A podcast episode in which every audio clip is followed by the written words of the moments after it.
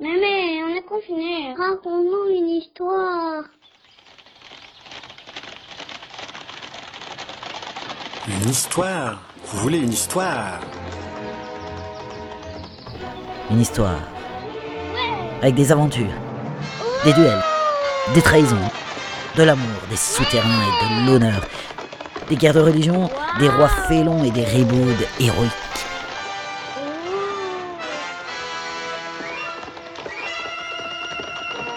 Eh bien, mes enfants, c'est l'heure des belles histoires de Mémé Jacqueline. Aujourd'hui, Mémé Jacqueline vous lit Les Pardaillants, une histoire de Michel Zévaco. Previously on the Les Pardaillants. Au mépris des conseils de son père, le jeune chevalier de Pardaillan s'est mêlé de sauver deux femmes qu'une foule de catholiques voulait lyncher. L'une de ces deux femmes n'est autre que Jeanne d'Albret, reine de Navarre, chef protestante et mère du futur Henri IV. L'autre est sa suivante, Alice de Luxe, dont le comportement a été pour le moins étrange pendant l'émeute. Une fois nos trois personnages tirés d'affaire, Jeanne d'Albret demande à Pardaillan de l'accompagner.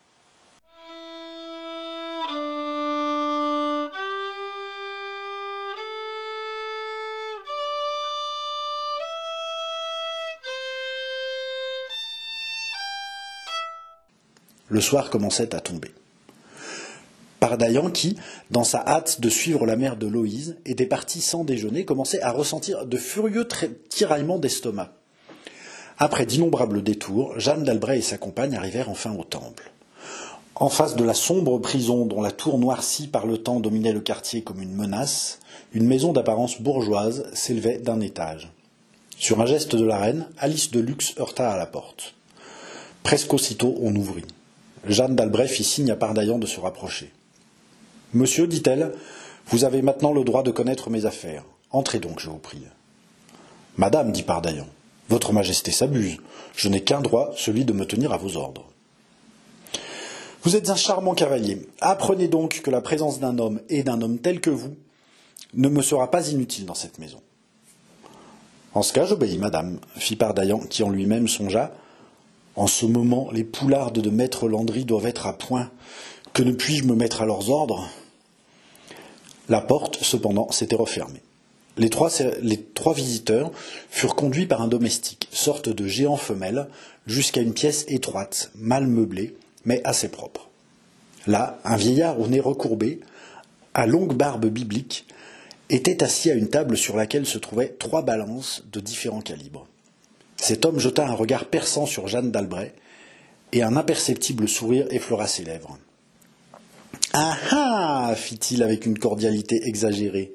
C'est encore vous, madame, madame, comment déjà? C'est qu'il y a trois ans que je ne vous ai vu, mais votre nom est inscrit là, dans mon coffre. Madame Leroux, dit la reine sèchement. C'est bien cela, j'allais le dire. Et vous avez encore quelques colliers de perles, quelques agrafes de diamants à vendre à ce bon Isaac Ruben? Il va sans dire que le vieillard prononçait Roupen pour Ruben, Matam pour Madame, Agraf pour Agraf et Gaulier pour Collier. Nous nous en remettons au lecteur que diverses littératures ont habitué à cet exercice du soin de rétablir la prononciation du yiddish. Nous prierons notre lecteur de se souvenir que la reine de Navarre, au moment où elle avait sauté de la litière, tenait à la main un sac de cuir, et s'il l'a oublié, nous le lui rappelons. Ce sac, Jeanne d'Albret le déposa sur la table, l'ouvrit et en versa le contenu pêle-mêle. Les yeux d'Isaac Ruben pétillèrent. Il allongea les mains sur les diamants, les rubis, les émeraudes, les pierres précieuses qui chatoyaient sur la table et croisaient leur feu.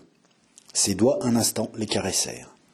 Le marchand d'or était poète à sa façon, et toute cette splendeur étalée sur la table en pauvre bois blanc amena un mince sourire sur ses lèvres. Quant à Pardaillan, il nous faut résister à la tentation de le montrer plus beau que nature, et confesser la vérité, dût cette vérité lui enlever une part notable de la sympathie du lecteur, devant cette fortune qui prenait la forme la plus somptueuse et la plus poétique de la fortune, devant ces flammes bleues, rouges et vertes qui semblaient fulgurer au fond d'un foyer magique, il ouvrit de grands yeux ébahis et il frissonna. Quand je pense, songea-t-il, que la moindre de ces, pierres ferait de moi un homme riche. Et par un jeu de l'imagination, il se vit possesseur de ce trésor. Il se vit paradant sous les fenêtres de la dame en noir et de sa fille, dans un flamboyant costume, capable de faire, étouffer d'envie les mignons les plus élégants du duc d'Anjou, le maître des élégances fastueuses. Puis, venant à ramener son regard sur lui-même, il se vit si gueux avec sa grande colichmarde, si râpé, si minable et si déchiré, qu'il se mordit la lèvre de dépit, et, pour échapper à la fascination du trésor, se mit à examiner Jeanne d'Albret. La reine de Navarre était alors une femme de 42 ans. Elle portait encore le deuil de son mari, Antoine de Bourbon, mort en 1552, bien qu'elle n'eût jamais bien sérieusement regretté cet homme faible, indécis, ballotté par les partis, et qui n'avait su en prendre qu'un seul, celui de mourir à temps et de laisser le champ libre à l'esprit viril, audacieux et entreprenant de Jeanne d'Albret. Elle avait des yeux gris, avec un regard puissant qui pénétrait jusqu'à l'âme, sa voix provoquait les enthousiasmes. Sa bouche avait un pli sévère, et au premier abord, cette femme paraissait glaciale. Mais quand la passion l'animait, elle se transformait. Il ne lui a fallu, pour devenir l'héroïne guerrière accomplie, la Jeanne d'Arc du protestantisme, qu'une occasion réelle de déployer ses qualités. Et il ne lui a manqué que de ne pas être arrêtée en route. Elle était de fière allure, avec un air de souveraine dignité. Elle devait ressembler à la mère des Gracques. L'histoire, qui n'étudie guère que le geste extérieur, ne lui a pas assigné la grande place à laquelle elle avait droit. Le romancier, à qui il est permis de scruter l'âme sous les plis sculpturaux de la statue, de chercher à pénétrer les mobiles sous les actes publics, s'incline et admire. Nous avons, avec Jeanne de Pienne, présenté un type de mère. Avec Catherine de Médicis, nous allons nous heurter à une autre figure de mère. Et c'est encore une mère que nous trouvons dans Jeanne d'Albret. Nous parlions de la passion qui parfois la transfigurait. Or, Jeanne d'Albret n'avait qu'une passion, son fils. C'est pour son fils que, femme simple, éprise de la vie patriarcale du Béarn, elle s'était jetée à corps perdu dans la vie des, camps. C'est pour son fils qu'elle avait abandonné sa quenouille et ses livres pour enflammer de vieux généraux. C'est pour son fils qu'elle était courageuse, stoïque jusqu'à braver la mort en face. C'est pour son fils, pour payer l'armée de son fils, qu'elle avait une première fois vendu la moitié de ses bijoux et qu'elle vendait ce jour-là ce qui lui restait de son ancienne et royale opulence. Pardaillan avait tressailli. Le juif avait souri. Elle seule demeura impassible. Cependant, Isaac Ruben venait de trier les pierres et les avait rangées par catégorie, et dans chaque catégorie par ordre de mérite. Il les examina, le sourcil froncé, le front plissé par l'effort du calcul sans les toucher, sans les peser, sans, en examiner les défauts, il demeura en méditation cinq minutes. Le travail de l'estimation va commencer, pensa Pardaillan. Nous en avons pour trois ou quatre heures. Madame, dit brusquement le juif en levant la tête, il y a là pour cent cinquante mille écus de pierre. C'est exact, dit Jeanne d'Albret. Je vous offre cent quarante-cinq mille écus. Le reste représente mon bénéfice et mes risques. J'accepte. Comment voulez-vous que je vous paye? Comme la dernière fois. En une lettre à l'un de mes correspondants? Oui, seulement ce n'est pas à votre correspondant de Bordeaux que je veux avoir affaire. Choisissez, madame, j'ai des correspondants partout. Le nom de la ville? Sainte. Sans plus rien dire, le juif se mit à écrire quelques lignes, les signa, déposa un cachet spécial sur le parchemin, relut soigneusement cette sorte de lettre de change, et l'attendit à Jeanne d'Albret qui, l'ayant lue, la cacha dans son sein. Isaac Ruben se leva en disant Je demeure à vos ordres, madame, pour toute opération de ce genre.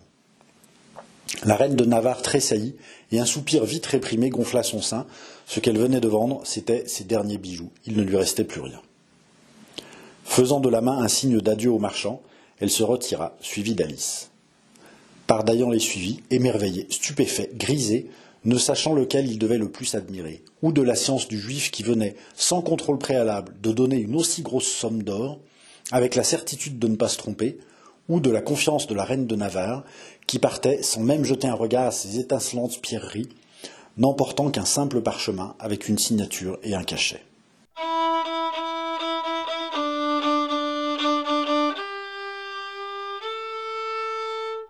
Chapitre 15 Les trois ambassadeurs. Jeanne d'Albret sortit de Paris par la porte Saint-Martin, voisine du Temple. À deux cents toises de là, attendait une voiture de voyage attelée de quatre vigoureux petits chevaux tarbes que conduisaient deux postillons. La reine de Navarre marcha jusqu'à cette voiture sans prononcer une parole.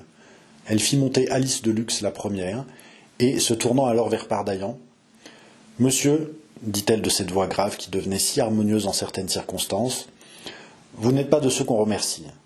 Vous êtes un chevalier des temps héroïques, et la conscience que vous devez avoir de votre valeur doit vous mettre au-dessus de toute parole de gratitude.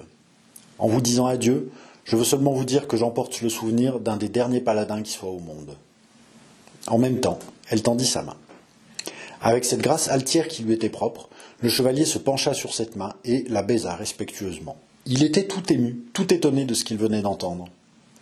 La voiture s'éloigna au galop, au galop de ses petits arbres nerveux. Longtemps, il demeura là tout rêveur. Un chevalier des temps héroïques, songeait-il Un paladin Moi? Eh, Pourquoi pas Oui. Pourquoi n'entreprendrais-je pas de, montrer aux hommes de mon temps que la force virile, le courage indomptable sont des vices hideux quand ils sont mis à la disposition de l'esprit de haine et d'intrigue, et qu'ils deviennent des vertus quand...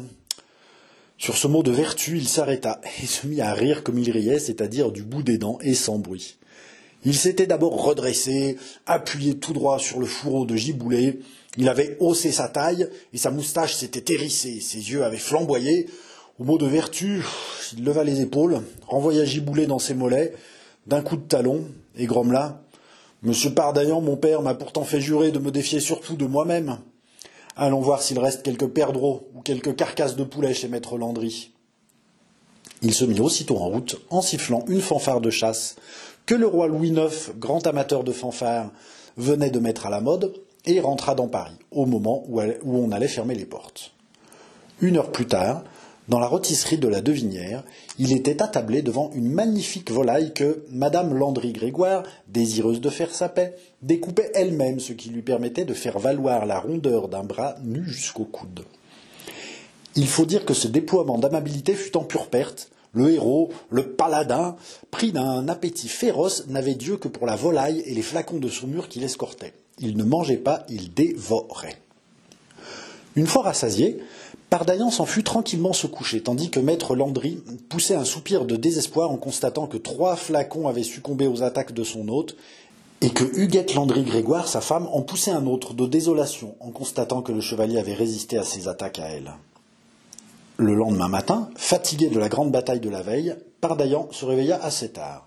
Il se leva, passa son haut de chausse, et ayant jeté sur ses épaules un vieux manteau d'étain que lui avait laissé son père, il se mit en devoir de raccommoder son pourpoint opération qui lui était des plus familières. Peut-être bien que, dans l'esprit de telle lectrice, une aussi humble occupation fera descendre le chevalier du, piédestal où déjà elle le plaçait. Nous ferons simplement observer à cette lectrice que notre dessein est de représenter avec exactitude les détails de l'existence d'un aventurier sous le règne de Charles IX. Pardaillan, donc, saisit une sorte de trousse copieusement munie d'épingles, de filles, d'aiguillettes, de cordons, d'agrafes et de tout ce qu'il faut pour coudre, raccommoder, rapetasser, effacer d'un doigt expert les accros, déchirures et coups d'épée. Il s'était placé près de la fenêtre pour avoir du jour, et tournait le dos à la porte. Il venait de boucher un premier trou et attaquer un accroc situé en pleine poitrine lorsqu'on gratta légèrement à la porte. Entrez cria-t-il sans se déranger. La porte s'ouvrit.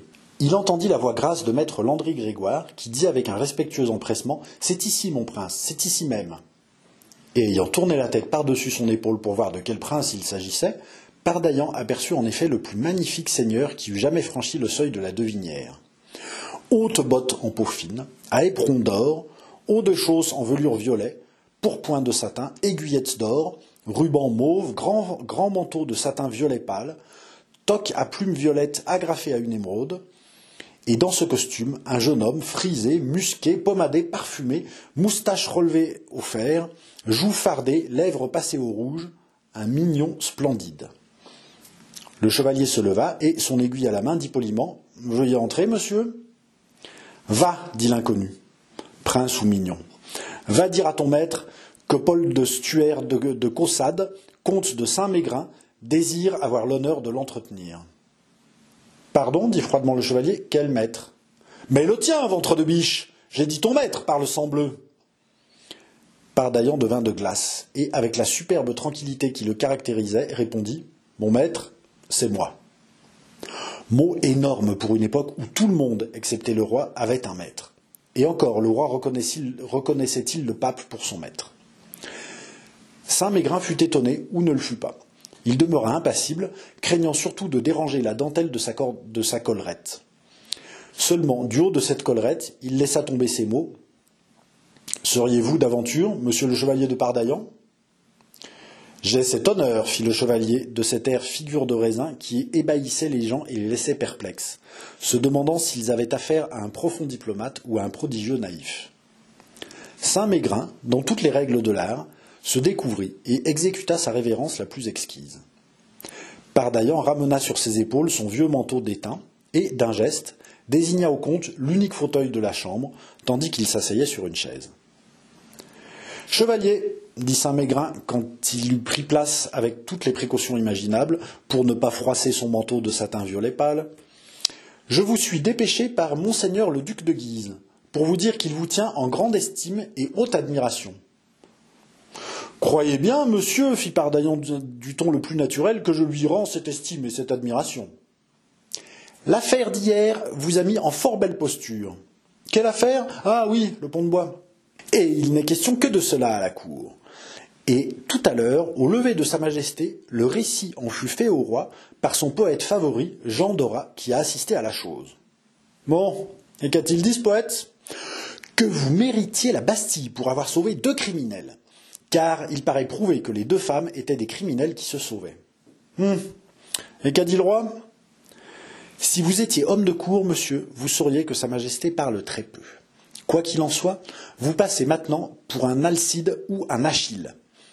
Tenir tête à tout un peuple pour protéger deux femmes, c'est fameux cela. Savez-vous que vous êtes un héros, quelque chose comme un chevalier de la table ronde? Moi, je ne dis pas non. Et surtout ce moulinet de rapière, et les coups de pointe à la fin, et cette maison qui s'écroule. Ah, je n'y suis pour rien, croyez-le. Bref, monsieur le duc de Guise serait charmé de vous être agréable. Et pour preuve, il m'a chargé de vous supplier d'accepter ce petit diamant comme une première marque de son amitié. Oh, ne refusez pas, vous feriez injure à un grand capitaine. Je ne refuse pas, dit Pardaillan, toujours paisible. Et il passa à son doigt la magnifique bague que lui tendait le comte, non sans avoir, pour ainsi dire, soupesé le diamant du coin de l'œil. Vous me voyez charmé du bon accueil que vous voulez bien me faire, reprit Saint Mégrin. Tout l'honneur est pour moi, ainsi que le profit. Oh, ne parlons plus de cette bague, une misère. Malpeste, je n'en juge pas ainsi, mais je voulais seulement parler du profit qu'il peut y avoir pour moi à avoir reçu en ce taudis un seigneur de votre importance.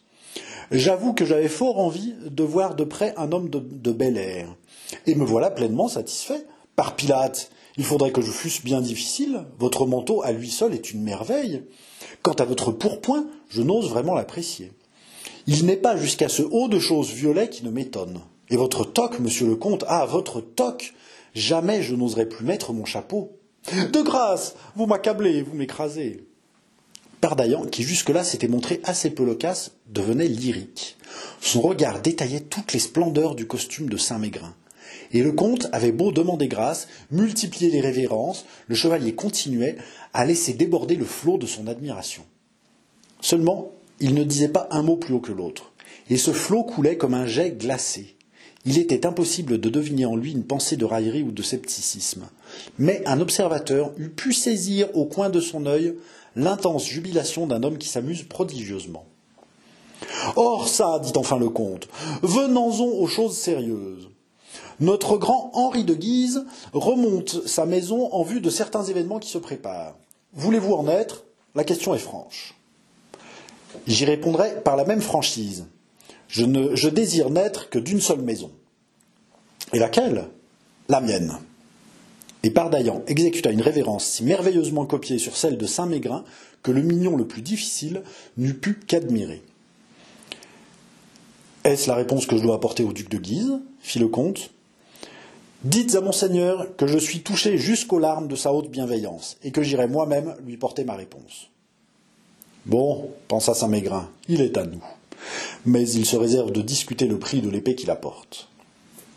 Tout plein de cette idée, charmé d'ailleurs des éloges que Pardaillan ne lui avait pas ménagés, il tendit une main qui fut serrée du bout des doigts.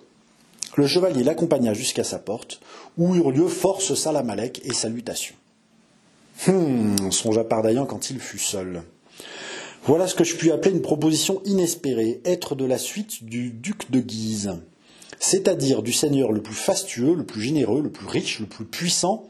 Ah, jamais je ne trouverai assez de mots qualitatifs. Mais c'est la fortune, cela, c'est peut-être la gloire. Hum. Ah, ça, d'où vient que je ne saute pas de joie? Quel animal capricieux, grincheux, morose et hypocondre se cache en moi? Par Barabbas, je dois accepter, parbleu. Non, je n'accepterai pas. Pourquoi? Pardaillan se mit à arpenter sa chambre avec agitation. Eh, par Dieu, j'y suis. Je n'accepte point parce que monsieur mon père m'a recommandé de me défier.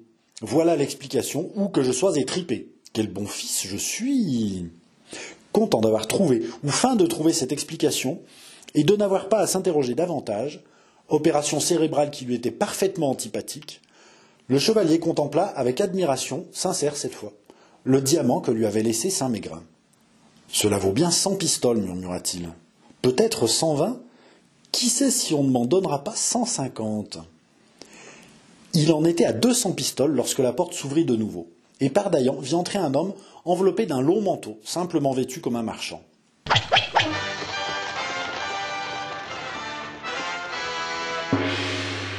Vous retrouverez Mémé et toute sa bande demain à 9h30 sur les ondes de Radio Canu, la plus rebelle.